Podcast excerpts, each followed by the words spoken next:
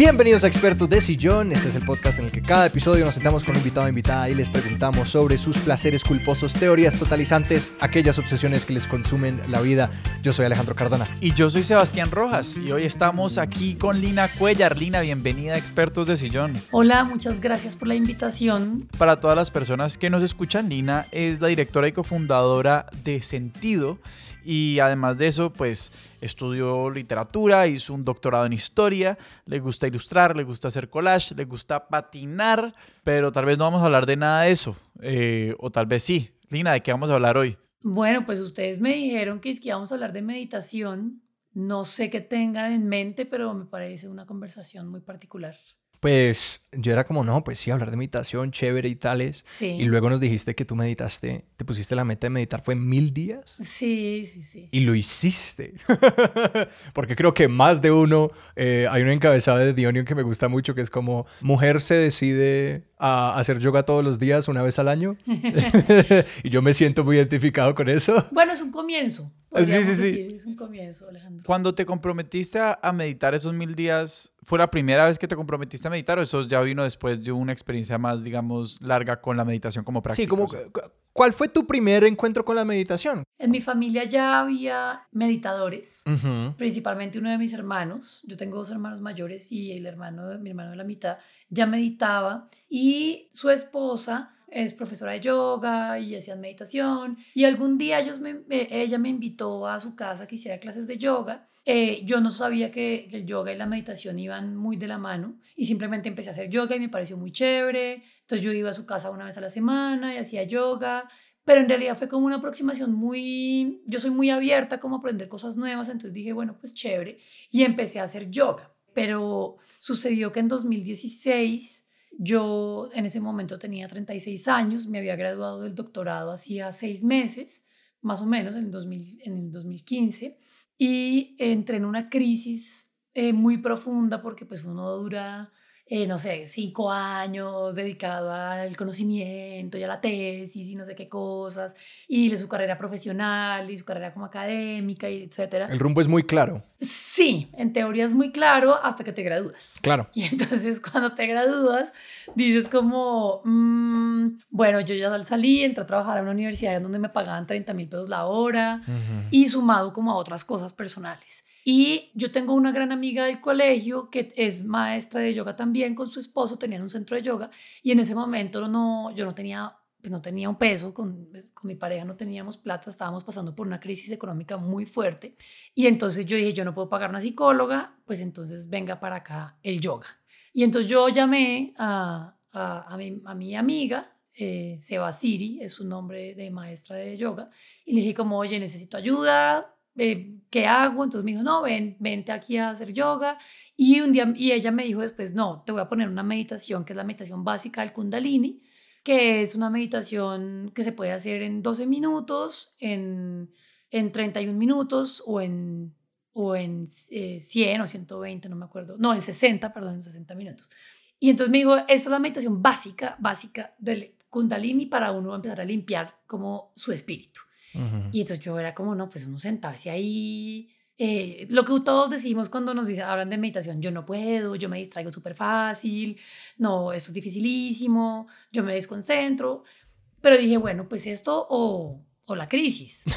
y entonces empezamos a, ella me dijo, vamos a ponernos una meta básica de 40 días. Y después iríamos a los 90, después a los 120 y después a los 1000, pero tratemos de llegar a los 40. Y entonces yo decía, no, pues yo soy una persona súper dispersa, no voy a poder, ta, ta, ta. Y ella me hizo un par de acompañamientos con yoga también, ¿no? Entonces era yoga y después la práctica de meditación. Lo que ella dice, me decía, era como tú tienes que imaginarte una luz que viene como del cielo, te entra por la, cabe por la parte de arriba de la cabeza y sale por tu frente, una luz blanca. Cada vez que tú cantas los mantras, que es sa, ta, na, ma. ¿sí? Es que es eh, nacer, y mira, ya, ya se me olvidó nacer, crecer, morir y renacer. Entonces uno dice sa y la luz, ta, la luz. Y esto durante 31 minutos, ¿no? Eh, me mandó un audio, entonces yo lo sigo con unos audífonos y empecé a hacerla, y pues dificilísimo todo, pero sí empecé a tener una experiencia muy fuerte eh, mental con la meditación. Esa es la respuesta sobre cómo llegué a la meditación, básicamente.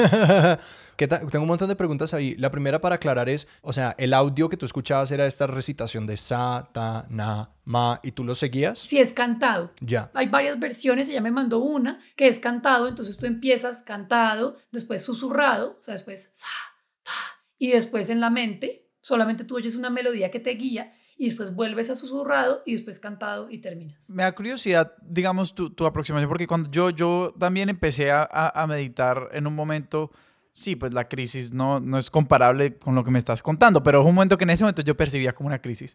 Eh, y, pero el, digamos, yo lo hice con una aplicación, de típicas de esas como aplicaciones de Calm o lo que sea, creo que es Headspace. Y me acuerdo que la aproximación era totalmente distinta, o sea, como que a mí, yo de hecho había tratado de meditar antes con un tipo de meditación de 32 minutos, algo así, y me pareció que eso era absolutamente imposible. Y como la única forma como lo logré fue como que empecé con de a 5 minutos y después le fui subiendo, le fui subiendo más tiempo. O sea, ¿cómo fue esa experiencia de arrancar con algo que a simple vista, pues, visto desde afuera, se ve como una exigencia en tu tiempo y en tu capacidad ya como muy grande. Es como, eso es lo que me estás diciendo, es como a mí me dijeran, empiece corriendo los 5 kilómetros. Y agregarle a eso que mencionas que como que inmediatamente tuviste una conexión mental con eso, ¿qué tan pronto empezó a pasar eso? Porque yo sí, como que la promesa es como, dale un tiempo y eso empieza a ocurrir. ¿Qué tan pronto empezó a ocurrir para ti? Bueno, eso tiene ahí una cantidad de aristas, porque además yo tengo que hacer la, el disclaimer de que yo no soy instructora de yoga ni de meditación no soy, o sea, yo no le enseño a nadie nada, simplemente yo escogí eso porque mi amiga hacía eso y era la única ayuda que tenía ahí medio a la mano. Entonces yo no soy, digamos, a pesar de que yo en este momento ya voy por los 1800 días de meditación, yo no soy una experta en meditación, simplemente tengo un hábito. ¿Sí? Así como nosotros, como que uno se lava los dientes toda la vida, pero, pero puede que no se los lave bien. Esto es un poco como, ¿sabe? Como de pronto puede ser así Me pusiste a cuestionarme de todo. Eh, bueno, tú vas a la fisioterapia y te dicen, llevas caminando mal toda la vida. De claro, o sea, ¿no? Entonces, digamos que tienes razón, Sebastián, en, en, el sentido de que uno le botan ese baldado. Bueno, mi, mi, maestra me dijo, vamos a empezar con la meditación de 12 minutos la primera semana. Y después de una semana te vas a lanzar de una vez a los 30 minutos porque esa es la que te va va a tener más efecto en ti. Yo en general soy una persona que no tiene como ningún problema con este tipo de, no, como que no creo y necesito ver las pruebas fehacientes y eso como que digo, no, pues yo lo que haya y me ayude lo, lo hago si me hace bien y no le hace daño a los demás. Entonces yo empecé a hacerlo y dije, pues bueno, pues entonces al principio me perdía y se me olvidaba cuál dedo iba con cuál mantra y no sé qué. Exacto, uno pone con el, pulgar, va tocando las yemas de los dedos, de cada uno de los ah, dedos, eh, con cada uno de los mantras. Y entonces eh, yo, tom entonces yo simplemente fui un par de días a un curso de formación de instructores de yoga que ellos tenían. Ella me invitó, me dijo, métete a la primera parte, que es la parte de la meditación y todo eso, para que también te vayas como poniendo ahí como en, en la línea de esto pero yo estaba en ese momento tan necesitada que yo dije, no importa, o sea, lo voy a hacer. Y es muy curioso porque uno tiende a decir todo el tiempo que uno no tiene tiempo. Es impresionante uno cómo es excusa de una cantidad de cosas que podría hacer en la vida porque no tiene tiempo y en realidad uno lo que hace es ver redes sociales. Sí, eso es lo que uno hace y por eso es que uno dice que no tiene tiempo. Entonces, eh, claro, porque además también hace otras cosas, por Dios, pues también, o sea, se hace en la casa, trabaja, estudia, cuida a los papás, la familia, los hijos, lo que sea. Pero eh, a mí al principio me decían, no, es que son 12 minutos, no, no es nada. Y yo decía, no, no voy a poder, es que, es que no alcanzo, no tengo tiempo. ¿Dónde meto 12 minutos en mi día? ¿A qué, a qué horas? ¿En, dónde? Exacto. Entonces, claro, imagínate, además en, esa, en esos tiempos remotos cuando uno montaba en Transmilenio horas y salía y hacía 80 mil vueltas y tenía que hacer vueltas en la DIAN. Y entonces yo simplemente empecé a hacerlo y me acuerdo que dije, si me pregunté, ¿voy a ser capaz de hacer esto? Pero yo creo que yo estaba en un estado como, en un estado como de tanta dificultad, como que dije, no tengo otra opción. Sí. Ya. Entonces lo empecé a hacer y lo empecé a hacer como sin, eh, voy a llegar a los mil días, no, sino como lo voy a hacer. Y me acuerdo que mi maestra me dijo, tú con esta meditación vas a bajar a los lugares más oscuros de ti y después vas a subir. Y yo le dije, no, es que yo ya estoy. Y me dijo, no, no, no, tú no has llegado. Y yo quedé como, ok, esto va a ser terrible. Eh, pero dije, bueno, pues, y después me dijo, y después todo va a ser florecer. Me dijo, me acuerdo que me dijo esa palabra que me pareció muy bonita y dije, bueno, sería bonito tener esa experiencia. Entonces lo empecé a hacer y en algún momento llegué a los 40 días.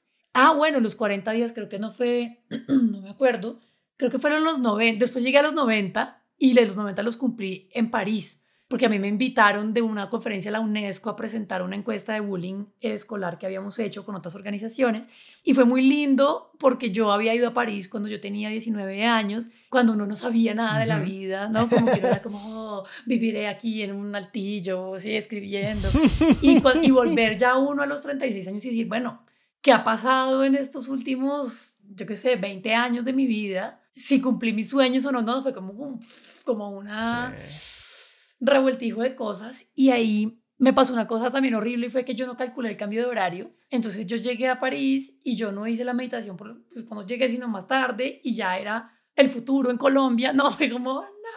Entonces yo le pregunté a mi maestra, me dijo, no, no, fresca, no pasa nada porque lo hiciste en el día en el que tú estabas, digamos. no tanto por el uso horario. Sí, claro, no tienen que ser 90 días, pero determinados por... Sí, y, entonces calcular como los meridianos y los paralelos, bueno, no sé.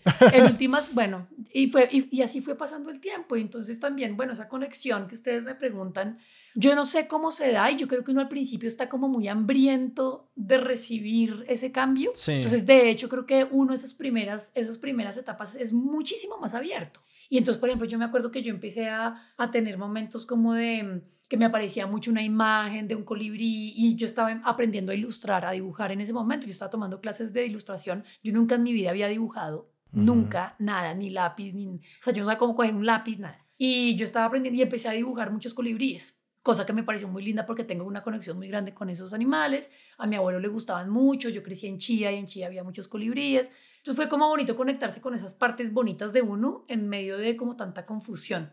Eh, entonces creo que la conexión se dio un poco más así. Y también empecé a tener como sueño muchas pesadillas, muchos, ah, eh, como que es la meditación te no sé, como que revolvía mucho. ¿Durante la meditación o como en la noche tenías pesadillas? En la noche, sí. Me acuerdo que la primera vez, es que eso fue muy fuerte, la primera vez que yo fui al, a lo que ellos llaman el sadhana, que es esta oración de la mañana, donde se hace la práctica de yoga y una oración larga con unos mantras. Eh, yo fui, yo nunca había hecho nunca eso, nada. Y había un maestro pues importantísimo chileno y yo hice todo lo que el Señor dijo. Dijo, hoy nos vamos a dedicar a limpiar nuestro sistema linfático. Y entonces hay unas, unas prácticas de yoga y unos ejercicios y no sé qué. Y ese día yo me acuerdo que yo lloré muchísimo y a mí nadie me conocía ya. Y yo me tapé con una cobija, yo lloraba y la gente pasaba, yo sentía como unas manitos como de consuelo. Pero yo creo que la gente diría, ¿quién es este personaje que está acá? Y yo por la noche ese día me despierto a la medianoche lavada. Lavada era el pelo mojado como si hubiera salido la ducha. Oh, la pijama lavada. Todo, todo. Me tocó levantarme, cambiarme, secarme la cabeza. Fue impresionante sí, como que uno dice, ok, bueno, yo no sé, ese señor hizo algo y entonces como que ahí me empecé a conectar más, entonces hacía también la práctica de yoga, esa no la hacía todos los días, nunca logré hacerla todos los días, como durante 30 días no, lo hice como una semana o dos. Pues porque siento que el yoga toma un poquito más de andamiaje, como que hay que más o menos vestirse, acomodarse, necesitas más espacio, ¿es por eso? Sí, o más digamos, no tanto eso, sino como que entonces le empieza a doler un poquito la espalda, entonces uno dice, ay no, entonces me está haciendo daño y paras, que es lo mismo de la meditación, la gente empieza a decir, ah, ay, no, ay, ¿para qué? Y paran. No, eso fue lo que me pasó con la práctica de yoga, la práctica física, pero con la meditación simplemente dije nada, hasta el fondo, pues. Y es intrigante esto que nos pasa cuando, cuando estamos como buscando soluciones, ¿cierto? Que nos abrimos como a percibir los cambios o que, que se nos presentan a través de cualquier experiencia. ¿Cómo fue ese, digamos, tocar fondo que te decía tu, tu, tu maestra, ¿sí? Eso ¿Cuánto te demoraste en llegar a eso? Como, o, en qué momento tuviste la perspectiva para decir, ok, esto ya pasó y ya estoy floreciendo? Bueno, eso, es una pregunta que puede desalentar a la gente que quiere practicar, que quiere hacer meditación, pero yo me demoré mucho tiempo. Y es decir, yo creo que yo salí de ahí al año. Sí. Digamos, en 2017 yo ya empecé como a, como, ok, estoy empezando a respirar más fácil, pero yo empecé a sentir los efectos de la meditación los efectos de lo que estaba pasando en mí muy pronto, sobre todo con las clases de dibujo. Digamos, como que yo empecé a dibujar mucho, yo dibujaba muchas cosas, entonces el color, los animales, los monstruos, como que empecé a votar y a votar y pues yo era una persona, o sea, es decir, yo no, lo que les digo, yo no sabía, yo no dominaba ninguna técnica y yo iba donde este profesor de ilustración, eh, que también fue una persona pues muy chévere en ese momento, que, que, que, que me ayudó como a explorar esa parte oscura que, que uno lleva pues dentro. El florecimiento yo creo que se empezó a dar ya como en, en, 2017, que ya empecé a sentir como una mejoría, más tranquilidad, más estabilidad. Y ahí, y, y en ese momento yo ya tenía el hábito, ¿no? Que es lo que dicen ellos, digamos, los 90 días ya empiezan a instalar el hábito, en los 120 días ya te lo, te lo refuerza y en el 1000 pues mastering, sí, como la práctica. Sí, ya está por hecho, pues, o sea, como que ya no hay ni, ni que pensar en si lo vas a hacer. Sí, exacto, ya, yo, para mí ya es como, o sea, puede pasar cualquier cosa, mira, puede cualquier y yo decir no yo no yo no puedo no hacer la práctica o sea les estoy contando en niveles que yo por ejemplo yo estuve en enero del año pasado en Asia en, eh, en Myanmar visitando a una amiga que vive allá y yo hice mis como yo tenía el cambio de horarios entonces hagan de cuenta Bogotá Cali Cali Madrid. O sea ahí ya había cambio de horarios. Madrid Doha cambio de horario. Doha Yangon que es la capital de Myanmar cambio de horario. Entonces yo tenía que calcular cuándo era mañana o cuándo era ayer o cuándo era el futuro para hacer la práctica. Yo hice la práctica en los aviones con gente al lado, ¿sí? Como yo ahí como pasito, o estando en Myanmar hacía la práctica en el bus, yo viajaba de noche para cambiar de ciudad, entonces era ahí en el bus, ahí en, la, en, en, la, en el camino destapado, yo ahí como, Sata, pero era como yo no, no, no puedo no hacerla, sí, como que para mí ya es una cosa, es parte de mi vida, es parte de mi hábito, y por ejemplo, hay épocas en las que me siento un poco desconectada las que simplemente la hago como por hacerla. Sí. Por eso les digo, yo no soy una experta, yo no soy un gurú y pueden pasar días seguidos en que les digo, uy, en los que digo, ya pasó la meditación, ni me di cuenta. Pero de todas maneras tiene un efecto en uno constante sobre el manejo de las emociones, por ejemplo. Y eso es, y eso es la pregunta que te tenía. Vos, cuando, ¿qué, ¿Qué efectos estabas buscando? Un, unos efectos como, y es difícil obviamente como hacer esta distinción entre como el manejo de las emociones y como el manejo de simplemente como las, las ideas de las emociones, eh, por ponerlo de alguna forma. Como cuando, cuando entraste, vos pensabas que la promesa era voy a aprender a dejar ir pensamientos que me angustian o era voy a aprender, casi que por, por pintarlo de alguna forma, era un tema de, de, generar estrategias para dejar ir o era para generar como estrategias casi que de control? Eh, cuando yo empecé era una estrategia de salvación, o sea, para mí era como necesito algo que me haga entender qué es lo que estoy pensando y lo que estoy sintiendo y pues un psicólogo o un, o, un, o un maestro de Kundalini, no sé, y pues psicólogo no lo podía pagar. Entonces fue como una manera simplemente de engancharme a algo más, como lo fue la ilustración también, que es una manera de meditar también. Pero creo que también fue como, bueno, yo te pregunto a ti, Sebastián, ¿tú por qué has empezado a meditar con las aplicaciones? Era por, o sea, era que era más, yo lo sentía más como una forma de manejo de, de más que de las emociones, de, de, de, lo que yo como estas ideas sobre nuestras emociones. O sea, para mí, cuando empecé, yo me acuerdo que una de las primeras cosas que te dicen es algo así como que imagínese que usted es un perro mirando una carretera sus pensamientos son los carros y usted es el perro y lo que usted está haciendo ahora es salir a perseguir todos los carros. Lo que estamos tratando de hacer aquí es que usted pueda ser el perro mirando la carretera y viendo los carros pasar y no irse a perseguir los carros. Y era muy era exactamente lo que yo sentía que yo necesitaba, o sea, era que todas estas cosas me estaban pasando por mi cabeza todo el tiempo y yo no era capaz de no perseguirlos hasta que me llegaban a rugales francamente aterradores.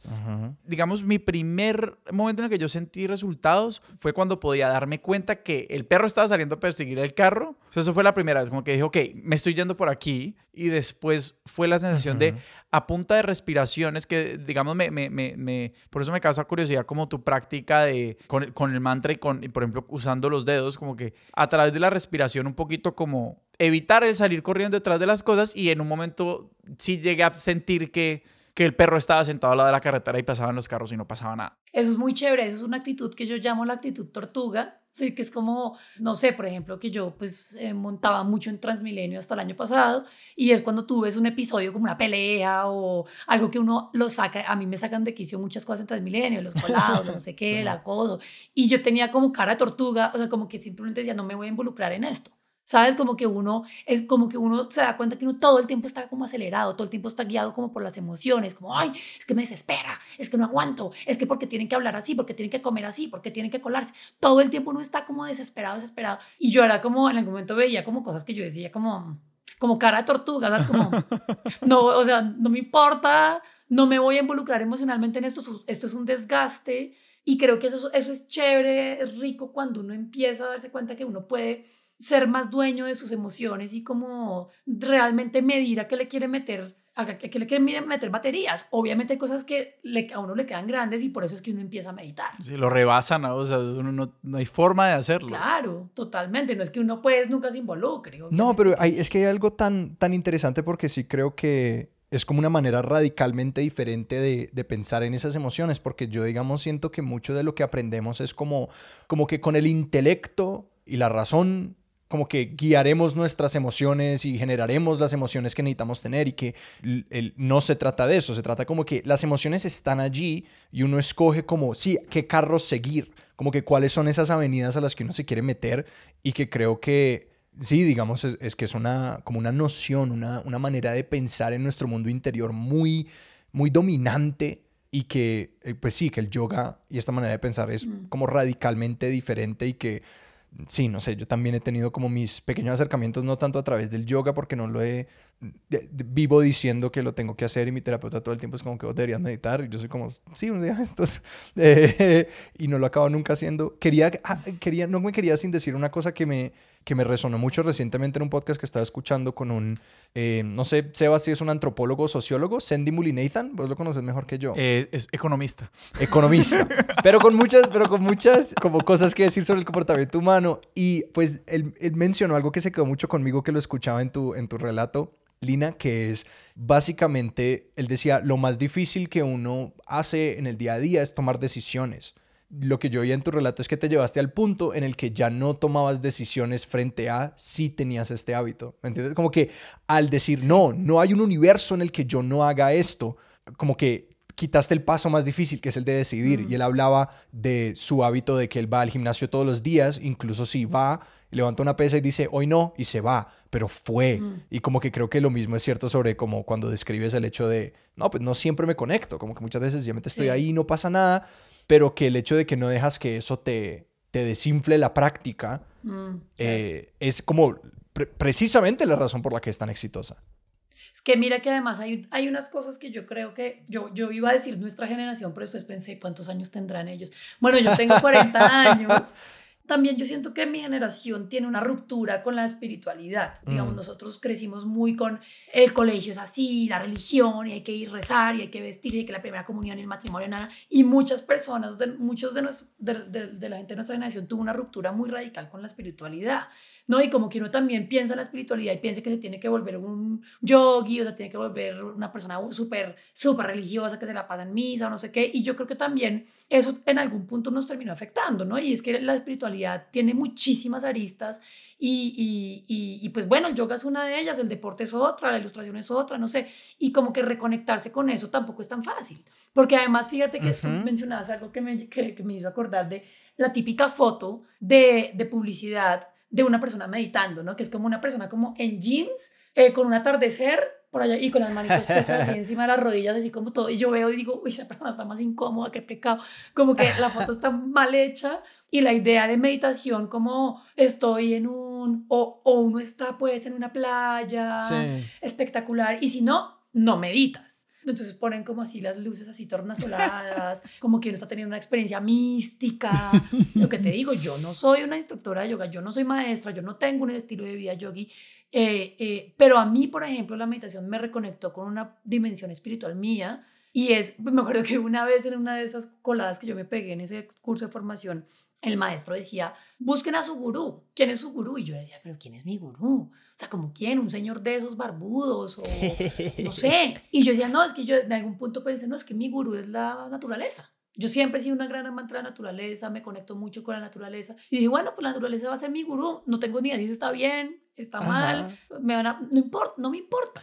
Y creo que es bonito no tener como esas reconexiones de primero romper el mito de que la meditación es una cosa requete compleja y cada vez que meditas tienes una experiencia mística. No, por lo menos a mí no me pasa eso. Pero lo que sí siento es, como ustedes dicen, que yo tengo un hábito que a mí la meditación me cambió la vida porque me la cambió y me ayudó, de salir, me ayudó a salir de lugares muy, muy oscuros en los que yo estaba y que en este momento es algo que simplemente no quiero dejar. O sea, como que no, a pesar de que hay, haya momentos en que no me conecte tanto, hay momentos en que sí me conecto, cuando de pronto la necesito más, me conecto más y lo hago todos los días a pesar de que, por ejemplo, me ha pasado que a veces ya estoy en pijamada metida en la cama y digo, no he hecho la práctica. Y me salgo de la cama y me pongo mi ropa de yoga y me siento ahí en el mat a meditar, ¿sí? A las 10 y media de la noche.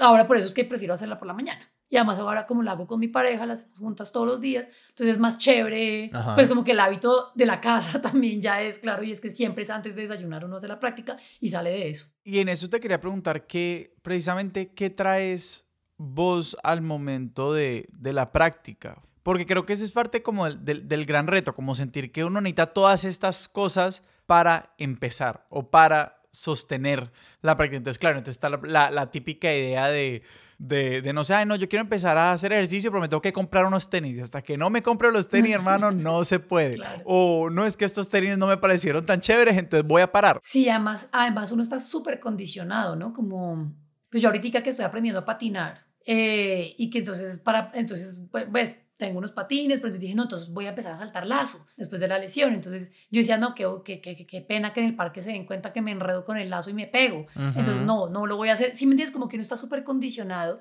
Y eso que tú dices de la práctica me parece interesante porque eso me hiciste acordar de una conversación que yo tuve con mi profesor de ilustración en ese momento, en ese año 2016 que estábamos con esa crisis económica tan dura eh, con mi pareja. Y claro, tú empiezas a ver el Instagram de los ilustradores, entonces tú quieres ver qué tinta usan, no la tinta alemana, no Sí, sé sí, qué, sí. la plumilla, no sé cómo. Y uno cree que esas cosas son los que lo, van a, lo que lo van a hacer a, uno dibujar bien.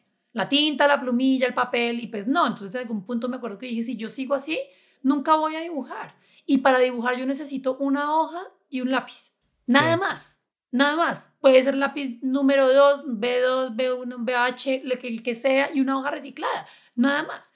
Y es lo mismo con la meditación. Entonces tú es como si no te compras los pantalones, no sé cómo, que promocionan en tal marca, y te pones el coso en la cabeza, y el, el parlante, y el mat de yoga más cómodo, pero entonces necesitas el cojín porque te duelen las rodillas, ¿no?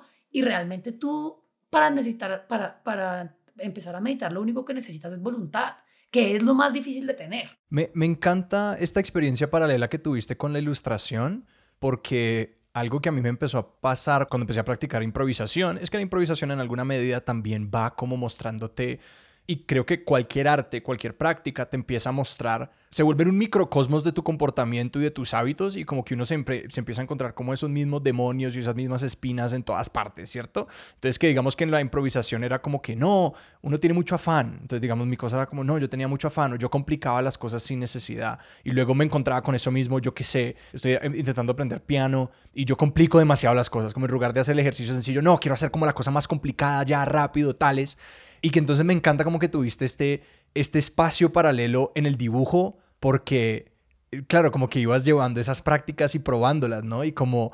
Y que otra cosa que me hiciste pensar es algo muy curioso que pasa como hablando de esa idea del juicio. Es fascinante hasta el punto en el que lo llevamos. Porque sí, es decir, uno, y uno puede justificar, por ejemplo, estando en el gimnasio y uno piensa como que, ah, la gente me va a ver le- levantando poquito peso o haciendo este ejercicio malo, la gente va a saber que yo no sé cómo usar esta máquina y todo eso. Pero es muy chistoso porque uno incluso, uno se mete ese mismo cuento meditando o como a mí me ha pasado, por ejemplo, escribiendo un diario, que uno está como escribiendo un diario que no es para nadie y uno está como, esto no lo leería nadie y es como, "Es- no es para nadie. Pero lo igual, igual uno lo escribe pensando que cuando se muera alguien lo va a leer. Sí, sí, sí. Pero mira lo que tú estás diciendo ahí que me parece interesante. Y es que yo ahorita patinando, te estoy diciendo que yo salgo con mis patines, así con mis rodilleras, coderas, manillas, casco, sí. maleta, o sea, todo mi kit. Y llego a la cancha y hay niños de 6 años patinando y brincando. Y yo soy como, esto Sí, es lo sí, más sí, humillante. O sea, estos niños se van a reír de mí, que yo soy así como "Ay, eso que uno patina con los brazos así abiertos y- y con las piernas en B,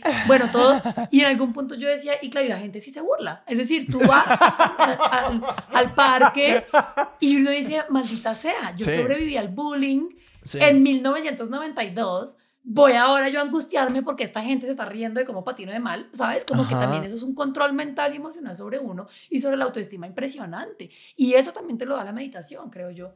Y es que uno vive lleno de inseguridades, porque entonces en el gimnasio, si, tú no, si, no, si no te combina la camiseta con los tenis, si no tienes músculos, músculos como el de al lado, si no levantas la cantidad de peso, eh, uno todo el tiempo está lleno de inseguridades. Y es impresionante cómo, por eso les digo que la actitud tortuga es, no, no me voy a involucrar emocionalmente con esto porque puede que sea una bobada.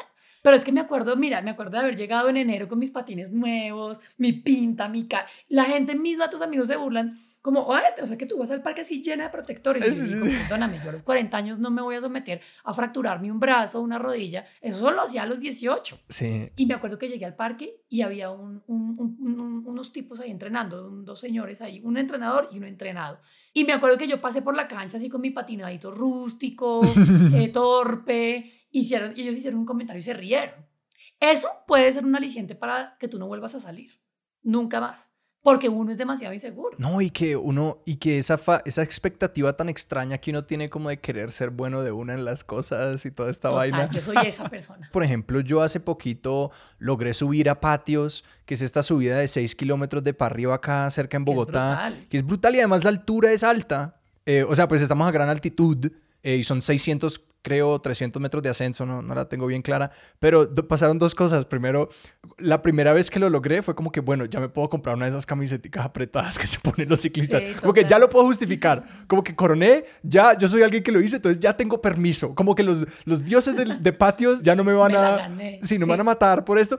Y cuando me la puse, las primeras veces que me la puse fue eso y la badana, que es el el chorcito acolchado para que uno no se canse demasiado en la bicicleta, eh, me las puse y era como que yo me miraba al espejo y era como, ¿yo quién creo que soy? Como que, como si yo no tuviera el permiso, como si hubiera como una métrica, un club secreto al que no tuviera que entrar. Exactamente. Y que era como que no, o sea, yo me puedo poner lo que quiera y yo puedo hacer lo que quiera y como que nadie está revisando. Y que gran parte de, de esa subida a patios para mí todas las veces ha sido como es, es 100% un juego mental. Mm. A mí me cuesta tanto ir lento. Como que me cuesta tanto trabajo subir lento y es lo que uno tiene que hacer para poder subir. Si uno sube rápido, se va a quemar. Y digamos, para mí, dejar pasar a toda la gente o dejar que me pasen es tan difícil porque es como una pequeña humillación en contra de nadie cuando eso pasa. Como que van toda esta gente que lleva mucho más tiempo haciéndolo, que son mucho mejores, que son unos ciclistas remachos y yo ahí como, esta es mi sexta vez subiendo. Pero es como en la ciclorruta, cuando uno pasa un rapitendero y el rapitendero después lo pasa uno más rápido. Ajá. No, como que es como, no me voy a dejar. Y se cierran y todo. Creo que parte de lo que, de lo que escucho en las cosas que, que ambos están diciendo es un poquito el problema casi que tenemos cuando en, en, en muchos espacios como coincide en el espacio como de, de simplemente como ejecutar la excelencia y el espacio de aprendizaje. Y es como, ese es el perfecto ejemplo de la carretera o el parque donde uno va a entrenar. Ese es, es exacto, tenés la gente que lleva haciéndolo mucho tiempo y que simplemente está ahí haciéndolo a la perfección o haciéndolo con mucha destreza al lado de la persona que está empezando y que, y que todavía no, no adquirió esa destreza. Obviamente, pues como que en un mundo, en un mundo más bonito, más abierto, más generoso, pues como que la persona excelente se voltea y le dice a la persona que está empezando, no, vení fresco, yo te voy a dar un par de, de tips o lo que sea. Eh, pero pues digamos, uno, uno simplemente por estar en presencia de la excelencia ya se juzga a uno mismo por, por, no, por no estar ahí. Durísimo. Y es que no, no sé cómo verdaderamente pensamos en, en una vez salimos de, de, la escuela, por decirlo así, o sea, como, o como espacios que designamos como espacios de aprendizaje, que son, no son tantos, inclusive, como que no, nos cuesta aceptar que todo requiere un aprendizaje mm. y que todas estas prácticas requieren de no, no solamente de, de, generar el hábito, sino de, de, entender cómo es que uno va a afrontar la situación. Y, y, por eso te quería preguntar un poquito cómo, cómo fue ese proceso, Lina, de, de como pensar en cómo estabas meditando mientras meditabas. O sea, si eso nunca fue una... una una angustia que tuviste. No, claro, claro, porque además, pues como tú, uno tiene la idea de que, de que la meditación es eso, estoy súper elevada y súper conectada. Y hay momentos en que simplemente tú pasan, no sé, 40 minutos y tú te das cuenta que solo estuviste pensando en el mercado que tienes que hacer. Y uno dice, se acabó la meditación y yo no medité. Entonces uno al final ya se da cuenta que se va a acabar la canción y como que, ay, sí, me voy a conectar y no. Entonces lo que, lo que tú dices mucho es, es, es esa cosa de, de la excelencia y eso tiene mucho que ver con algo, yo como no conozco otras disciplinas del yoga ni nada de eso, pero en el kundalini y supongo que en las demás también, hay algo muy fuerte que le enseñan y le inculcan a uno desde el principio y es renunciar al ego, que es de las cosas más difíciles que hay en esta vida porque uno existe en tanto ego las cosas que se toman personales porque uno cree que lo están ofendiendo a uno, que porque uno les cae mal a alguien, que porque no vuelvo a patinar porque se burlaron de mí, no como que todo es personal, yo, yo, yo, yo, yo, todo el tiempo. Uno todo el tiempo está poniendo todo en términos personales, en términos de, de si soy mejor que la otra persona o no, Pero es muy interesante porque uno también empieza a preguntarse uno cómo puede ser más humilde con uno mismo y con todo lo que haga. Porque uno todo el tiempo se está poniendo en comparación con los demás, todo el tiempo se está midiendo con al otro le fue bien. Y uno a veces, mejor dicho, digamos que uno sí se alegra de las cosas de los demás, pero muchas veces se alegra también pensando a mí por qué no me va así de bien.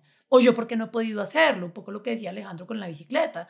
Eh, yo no me merezco esto. O sea, hay una cosa de ego muy fuerte que es el juez de uno. Entonces, claro, cuando uno está meditando y ve esta cantidad de maestros del Kundalini que ya van en el tercer nivel de formación y uno dice, no, yo no, no medité, medité pésimo, lo estoy haciendo mal, claro.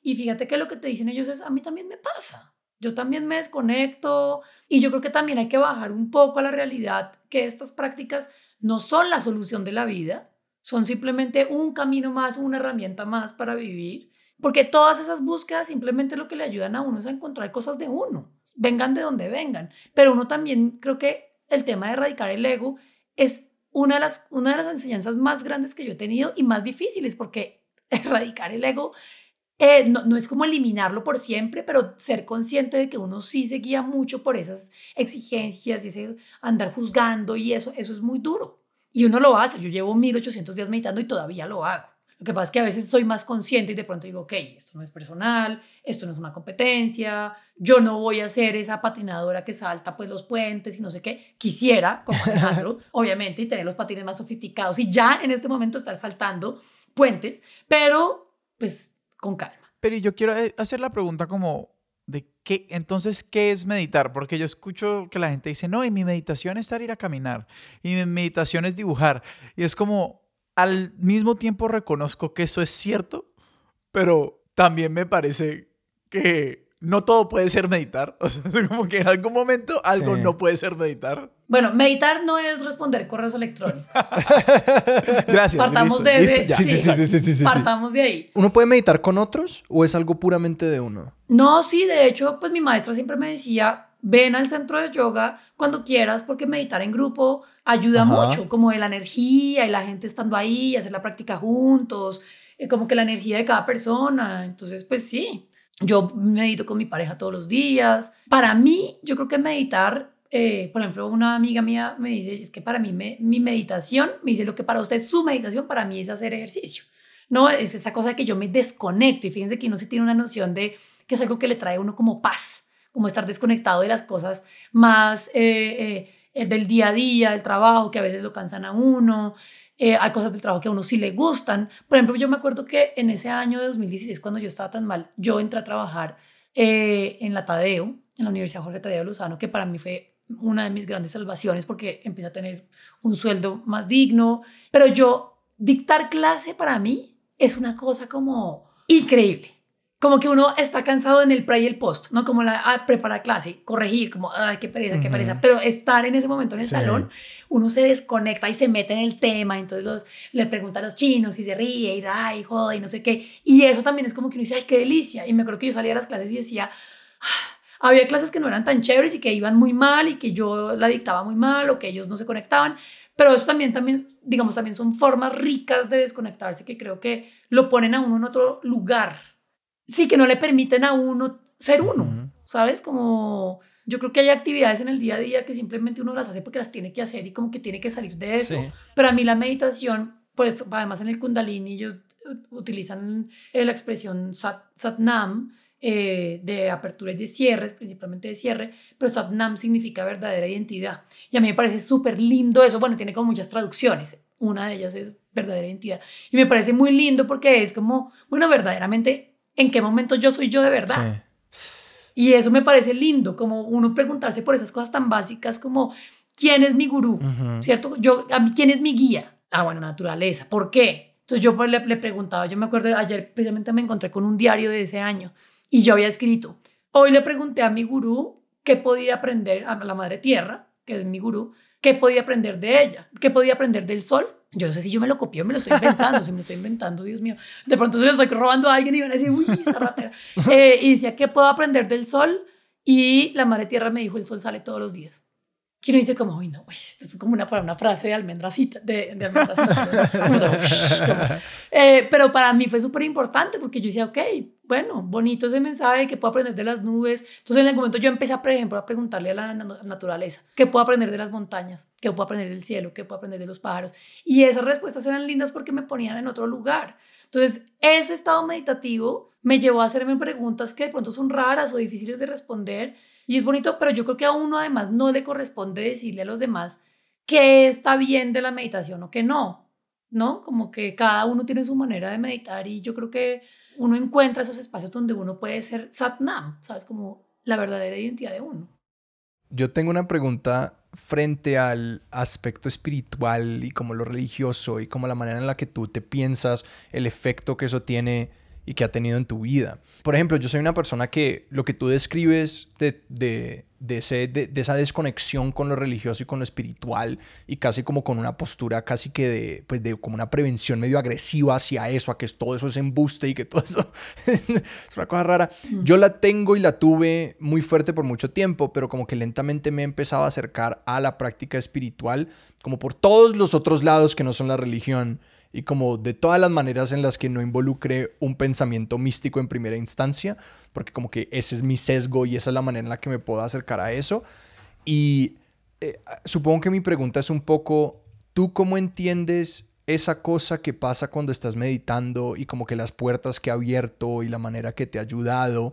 Y es decir, empezó en un lugar que tenía que ver con espiritualidad y tú lo conectas con una experiencia mística o sencillamente, porque es decir, como que el lugar con el que yo me siento cómodo en este momento, yo no sé si en algún momento yo digan, ah, es espiritual o es místico, es esto, como que sencillamente yo digo como que, ah, esto es parte de la experiencia humana y estas cosas funcionan, pero que yo no me aventuro mucho a pensar como en el más allá o en cosas que, o en la experiencia mística y todas estas cosas que como que no, no puedo ver, no puedo entender eh, hay personas que han escrito y han intentado acercarse a eso y como darle un poquito de forma, pero que ese es un lugar al que como que yo no me acerco tanto. ¿Para ti eso cómo ha sido? Mira, eso es un tema, además me parece bien interesante porque yo también tuve una ruptura muy grande con la religión católica. Yo estudié en un colegio católico, pero digamos que en mi familia, en mi núcleo, mi mamá, mis hermanos y yo tuvimos como una ruptura con la iglesia católica en algún momento. Y eh, yo no volvía como a nada, ¿sabes? Nada de eso. Siempre he sido una persona como muy conectada a eso, con la naturaleza, con los animales, pero como que nada de espiritualidad y no sé qué. Pero es muy interesante que tú menciones eso, porque además aquí yo también vengo a hacer como una antipromoción de este tipo de cosas. Y es que uno también en algún punto se empieza como a meter y empieza como a, si cuando yo empecé con la meditación, a mí nunca me dijeron, te tienes que volver vegetariana, tienes que ponerte una tela blanca en la cabeza, tienes que eh, dejar de depilarte, nunca, ellos nunca me pidieron ninguna exigencia de ninguna índole para que yo pudiera practicar esa, eh, esa meditación, ¿cierto? Pero claro, tú empiezas a estar en ese mundo y empiezas a ver a la gente, entonces la gente se viste de blanco y se pone el turbante en la cabeza y la gente es vegetariana y no sé qué, y uno empieza como a meterse y a meterse y a meterse. Y el año pasado de hecho, mi maestra me llamó un día y fue muy lindo y me dijo, oye, yo te tengo que contar una cosa. Yo no sé si tú supiste que salió un libro publicado diciendo que Yogi Bayan, que es el maestro del Kundalini Yoga, eh, diciendo que Yogi Bayan había abusado sexualmente de unas mujeres. ¿No? Y yo te quiero contar esto porque es mi responsabilidad como tu maestra, porque yo practico el Kundalini Yoga. Ella fue muy linda y fue muy transparente con eso. Me dijo, yo no sé si eso para ti puede significar una ruptura con tu meditación, pero quiero que lo sepas de primera mano. O sea, quiero que yo te lo, yo quiero decirte. Y claro, yo ya me había visto el documental de Osho, que yo no sé si ustedes se lo vieron, pues que es una cosa brutal. El de Wild Wild Country. Por favor, o sea, sí, de pistolas y de drogando a la gente con la cerveza y este individuo lleno de carros y de, bueno. Este señor Yogi Bayan es menos, en gran medida menos, pero de esa misma onda de indios que llegaron a los Estados Unidos a hacer plata con, con, con las, con las prácticas espirituales eh, orientales, ¿no? Entonces, este Yogi Bayan también le gustaban mucho las joyas. De hecho, él es, él, la Fundación Yogi Bayan es dueña de, del café, del té Yogi, de esa marca de té que es Yogi. Pero el man también eh, es dueño, o era dueño, de una empresa de seguridad muy grande de Estados Unidos. una empresa de seguridad. Una, ¿sí, me entiendes? Como quien dice, ok, momento. Entonces también es interesante lo que tú me estás preguntando porque uno se empieza como a meter y uno empieza como a un poco a perder la perspectiva de esas cosas cuando uno ya cree que uno ya era el, la persona más crítica sobre las religiones y cómo lo embustean, no sé si cómo se dice eso, lo embustan a uno como, bueno, acabamos de inventarnos un verbo, ¿cierto? Cómo lo engañan a uno y le sacan plata y les... A mí nunca me sacaron plata, nunca me exigieron nada, pero yo también empecé como a meterme y en algún punto fue bonito que mi maestra hubiera tenido como ese gesto conmigo, decirme, oye, yo te quiero contar que yo que vayan lo acusaron de esto. Para mí es una crisis, para mi esposo es una crisis muy grande y nosotros vamos a cuestionar un poco qué vamos a hacer. Ellos siguen con su práctica y su vida yógica un poco más flexible. Ya no se cubren la cabeza, no sé qué. Pero era bonito que ellos me dieran como tengamos este momento de crisis de decir, ¿con qué te quieres quedar de esto? Si, si la decepción de que Yogi Vayan haya sido un presunto violador o una, un acosador o un explotador laboral, significa que la práctica ya no tiene validez. Y creo que ahí lo interesante fue, yo me sentí muy tranquila porque yo dije, yo, Dios mío, gracias, nunca alabé, yo no alabo a ninguna persona en el mundo. Entonces para mí fue muy fácil porque yo dije, ah, bueno, pues el viejo ese es un embustero más o un poquito, bueno, las personas del Kundalini que estén oyendo esto deben estar eh, puede que no, si me entiendes, pero de todas maneras yo, mi, mi, mi, decisión fue como yo voy a seguir con la meditación porque la, mi práctica es esa meditación, que es un canal que viene del Kundalini Yoga, etcétera, pero no es Yogi Vayan. Claro. ¿Sí me entiendes? Y él no es el que marca mi experiencia espiritual. Y creo que eso es interesante también. En esto yo lo estoy diciendo de manera personal, esto yo no lo estoy diciendo como una norma y como les digo, yo no pertenezco a una comunidad de Kundalini. Entonces también es como, esta es mi decisión y mi decisión es yo sigo con la práctica porque a mí me ha hecho mucho bien, teniendo otra vez, volviendo a abrir los ojos de que uno no puede perder la perspectiva de que los líderes espirituales muchas veces se aprovechan de la necesidad del vacío de las personas para que las personas caigan en eso, ¿cierto? Entonces, no, entonces Yogi Vayan decía, no, es que a mí no me sigan, no me sigan, sigan mis enseñanzas. Pero el tipo lo seguía y él era feliz de que lo siguieran y que teniendo sus joyas y sus empresas y, sus, y su centro allá en no sé dónde, donde todo el mundo va y compra su merchandising y paga por tener el nombre yogico y no sé No, y que es algo muy paradójico en esa relación porque sí, así sea embuste o así la persona que venga pues armando ese sistema lo haga por X o Y motivo, sea genuino o no, es como que, pero el sistema le da mucho bien a muchas personas. Entonces que cuando viene ese punto de quiebre, pues es una situación difícil de navegar, porque sí, o sea, si uno, si uno logra desconectar, como que si toma el, el sistema y la práctica de por sí, uno ve como todo el bien que ha hecho, pero que siento que para muchas personas sí lo amarga esa situación cuando han conectado el carácter de ese líder o el carácter de esa persona. Eso debe ser muy duro. O sea, yo sí, yo creo que para las personas como mi maestra y su esposo que tenían esa vida tan yogica, que tenían ese cuadro de yogi vayan gigante en el centro de yoga, fue pucha, que uno le, digamos, uno va a haber eh, depositado también como sus su vida, su práctica, su estilo de vida en una persona y darse cuenta que esa persona los decepcionó. Entonces, claro, hay gente que sale a decir que eso es mentira, que la gente se lo inventó, pero igual ya está, ya está ahí en el aire lo que pasó. Si la persona cree en su pastor, cree en su maestro, cree en su... pues es su decisión. Creo que eso es uno de los cambios que también yo he aprendido con la vida y es como yo no tengo por qué andar metiéndome en la vida espiritual y religiosa de los demás. Obviamente me parece duro cuando esas prácticas espirituales te dicen que tienes que rechazar a otras personas o te dicen que tienes que odiar a otras personas o que esas personas están mal. Eso me genera conflicto. Pero yo no voy a llegar allá a decir a la persona es que usted, usted está mal, usted tiene que salirse de esa religión, usted, pues porque la persona no lo va a hacer igual. Y hay, hay como una tensión que es que es, o sea, pues es casi imposible de resolver, pero es, al principio decías como, yo a la larga lo que hago es que tengo un hábito muy sólido, ¿cierto? Y, y digamos como que pasamos de hablar como muy rápido de la meditación como algo pues, como la cura de todos los males a esto es un hábito, como punto, por decirlo así. Es una práctica que se puede volver un hábito y, y también a desmitificar como todo lo que, digamos, puede elevar y conectar eso con, pues, comunidades religiosas, con eh, ideas de uno mismo también como un ser, no sé, moralmente distinto a los demás o cualquier cosa por el estilo.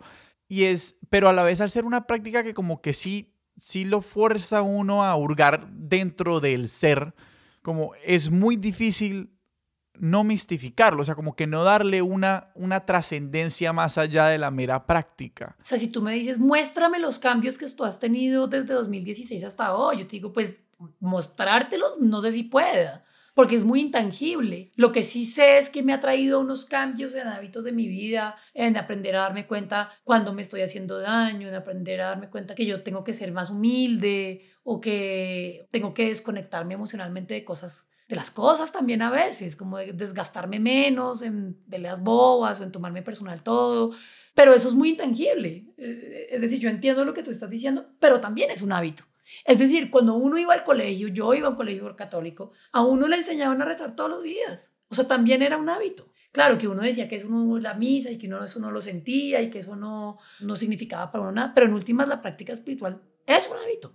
Y, y, digamos, teniendo esta relación tan, tan cercana con, con, con tu maestra y, y, su esposo, esta comunidad que también ha sido bastante transparente con lo, lo, las cosas complejas. Hablábamos de la, de la crisis de, de, de Yogi Bayan es que me parece que como que como una dos cosas aquí. Uno es como esta apertura de decir como, no, pues yo me he dado cuenta que yo no le puedo juzgar las, las creencias ni las prácticas a la gente, pues más allá de, de, de unos problemas reales que existen cuando hay, digamos, una intención de excluir y de, hacerle daño a otros. Pero un poquito con casi que también como la baratización de, estas vainas cuando también se vuelve un discurso que está metido en unas dinámicas de consumo pues que también son muy jodidas. O sea, como que ahora uno le venden y le empaquetan wellness y bienestar en todo. Y digamos como que cuando yo pienso en las aplicaciones, como para mí las aplicaciones fueron un gran, un, gran, una gran herramienta, pero al mismo tiempo sé que como que medio estoy participando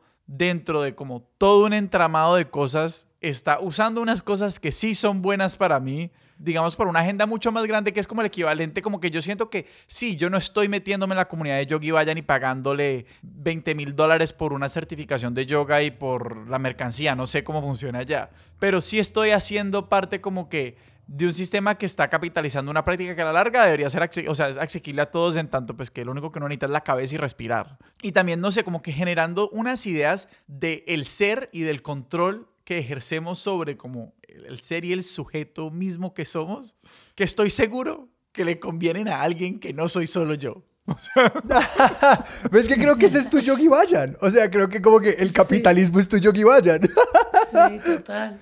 Yo, o sea, yo lo que creo ahí es que, mejor dicho, es una, es una pregunta como muy metafísica en medio de todo, porque en últimas, pues uno, uno sí está beneficiando a alguien más siempre. Es decir, estos micrófonos que estamos usando en este momento, pues no sé, el señor de Amazon se enriqueció. Eh, es decir, siempre estamos beneficiando a alguien más, puede ser de, de, forma capitalista, pero hay otras formas en que no, si me entiendes? Y yo creo que también ahí, si uno, digamos, si uno se plantea en esa dinámica, uno lo que tiene que cuestionar es qué tanto uno consume por consumir.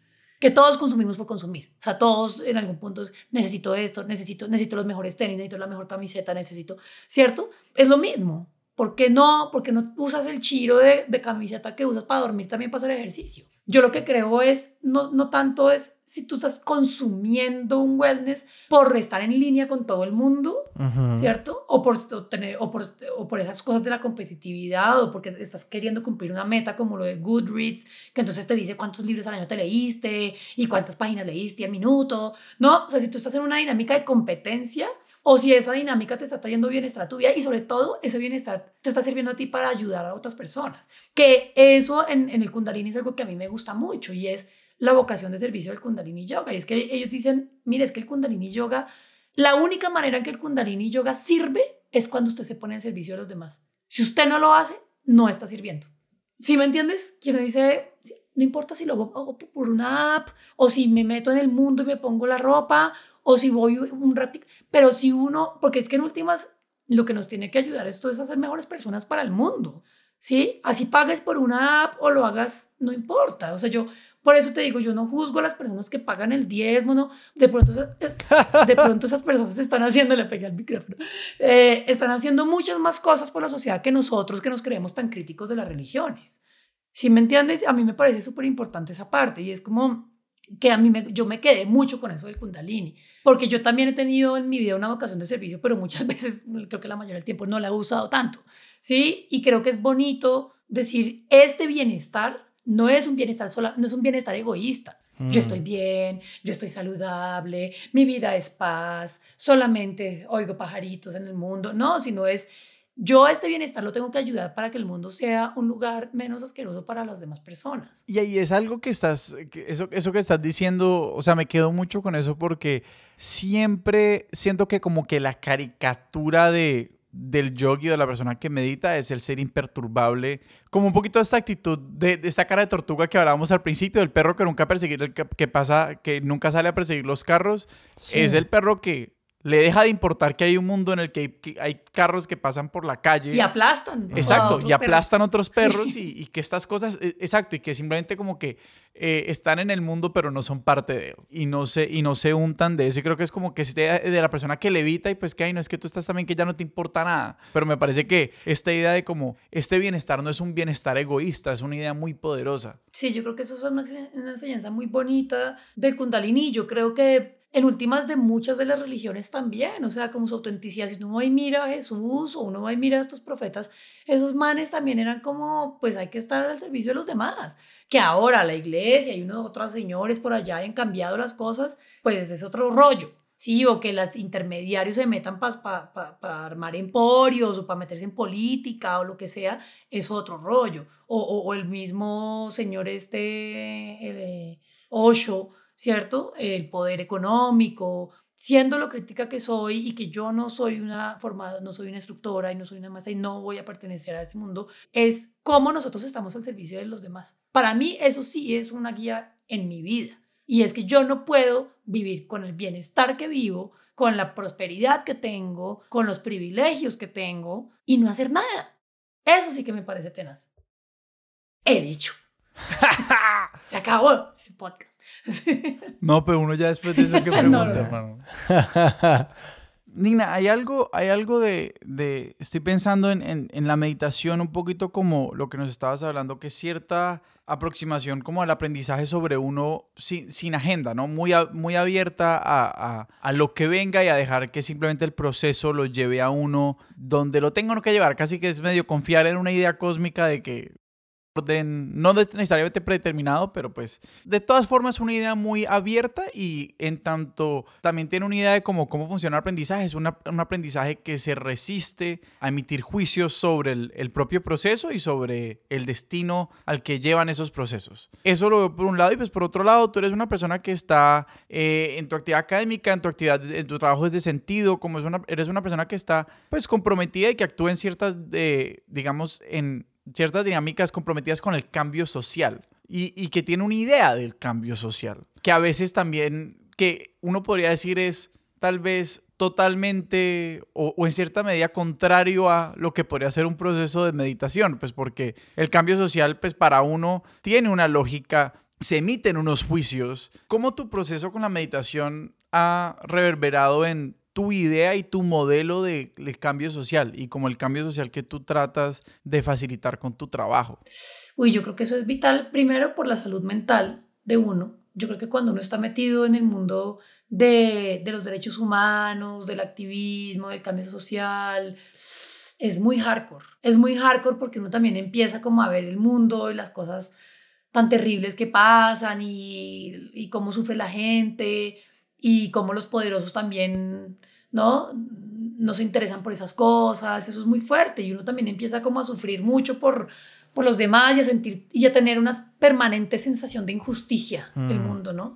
Y creo que eso le puede, lo puede convertir a uno en una persona muy negativa, en una persona muy desmotivada, muy descreída del, de que realmente el cambio social sea posible. Entonces creo que por salud mental, ahí la meditación es vital, ¿sí? Como es vital y es vital también buscar ese espacio para que uno pueda pensar en o no pensar precisamente en otras cosas. Y yo creo que a mí también la meditación en ese sentido me ha permitido como alimentar más esa, esas ganas de que otras personas también tengan oportunidades así. Si me entiendes, de, de que otras personas también puedan convertirse en agentes de cambio social, de poder ayudar a que otras personas se les quite el miedo de, no, es que el activismo, y no, la gente piensa que el activismo es por allá salir allá a, a, a empelotarse y a gritar cosas en la calle, y no, y como que tienen una idea como súper, pues una idea muy limitada de lo que es el cambio social, y creo que a mí la meditación sí me ha permitido mucho,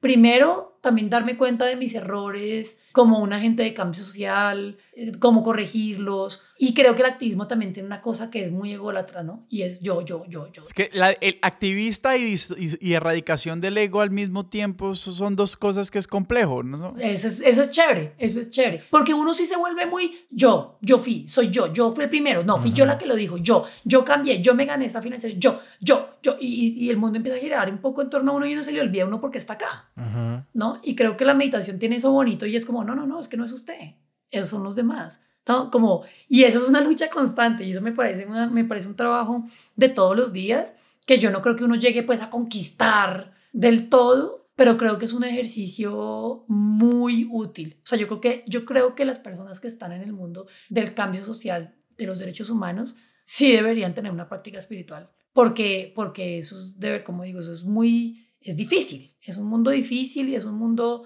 de mucho dolor y de mucho desencanto y es muy lindo también ver cuando la gente le va bien, ¿cierto? Entonces uno quiere que a más personas les vaya mejor, es como, una, co- como unos altibajos también y creo que es lindo sentir que uno está ayudando a que el mundo sea un lugar mejor y sería más bonito hacerlo sin el ego, ¿no? Sino sin yo, fui yo, fui yo la que le mejoró la vida a esa persona, fui yo, me, me tienes que dar gracias a mí. ¿no? Sino como que, que chévere que te vaya bien, sigamos adelante. Gracias. Lina, si hay alguien que le, que le quede con curiosidad, me cuento entre estas personas, ¿a dónde los apuntamos? Para o quizás empezar una práctica o ver más sobre la meditación, cómo empezar a, a- o a practicar o acercarse a la práctica, ¿a dónde los mandamos? Bueno, yo ahí sí lo que tengo, mejor dicho, yo solamente puedo hablar por mi experiencia y es yo, yo eché mano de, de, de lo que estaba más cerca a mí, que era mi amiga que hacía ese kundalini. Podría haber Ujú. esa yoga, podría haber sido hatha yoga, podría ser cualquier otra práctica. Entonces, en el- yo lo que digo es, bus, o sea, busquen en internet como qué es la meditación, cómo se medita y de pronto pueden entrar por una aplicación o pueden entrar por YouTube a los 800 mil personas que, que hacen tutoriales de sobre meditación. Lo que uno sí tiene que tener claro es que esa práctica, como lo dije antes, no lo puede llevar a uno ni a rechazar a otras personas, ni a rechazar aspectos esenciales de uno mismo. Ahora, que uno aprenda a identificar comportamientos dañinos de uno mismo es otra cosa. Eh, no sé cómo se materializa eso, porque lo que les digo, yo busqué a mi maestra y fue como una persona que estaba en mi camino y fue un momento, pues fue una experiencia muy bella que ella Sí. estuviera ahí. Pero seguramente a- alguien en la vida, uno siempre conoce a alguien que medita. Sí, sí, sí. Entonces uno también puede empezar por ahí, como llamar a esa persona y decirle, oiga, ¿cómo, cómo funciona su meditación? Explíqueme. Y que creo que una de las lec- lecciones de, de, de la conversación es un poco, pues, mirar uno donde pone pasos extra donde no hacen falta. Que uno es como que, no, pues necesito investigar todos los métodos de yoga para saber cuál es el mío. Es como, no, ¿de qué pueden echar mano y empezar a explorar, empezar a practicar, empezar a ver como cuál es el... Hay un sitio de yoga ahí en la esquina, probablemente. es como que esto, Sí, de esto hay sí. en todas partes. Lina, muchísimas gracias. Lina, muchísimas, muchísimas gracias. Qué rica esta conversación, me siento como promocionando la meditación, pero, pero no, no es una publicidad política. Sí. Y Lina, si la gente te quiere leer, si quiere seguir tus proyectos, si quiere conocer más de lo que haces, como a dónde los apuntamos, dónde te pueden buscar, dónde te pueden leer. Estoy en Twitter como arroba Lina C, C de Cuellar, Lina C Wills con doble L, Wills, Lina C Wills. Y tengo mi Instagram de ilustradora, mi nombre artístico es Caniche, entonces me pueden encontrar como Caniche Inc, con K al final, Caniche Inc. Y también obviamente Sentido, Sentido es la organización de la que, de la que soy directora, arroba sentido con doble i en todas nuestras redes y en nuestra página web. Allá también pueden encontrar nuestro trabajo. Sebas, ¿a nosotros dónde nos pueden encontrar en redes? A nosotros nos pueden encontrar en arroba expertos de sillón en Instagram, arroba expertos sillón en Twitter y nos pueden escribir a nuestro correo que es expertos de sillón arroba gmail.com. Expertos de Sillón es un proyecto de Sillón Estudios y es producido por Sara Trejos. Nuestra música es de Juan Esteban Arango. Nuestro logo es de Sebastián Márquez. Yo soy Sebastián Rojas. Yo soy Alejandro Cardona y esto fue Expertos de Sillón. Hasta la próxima.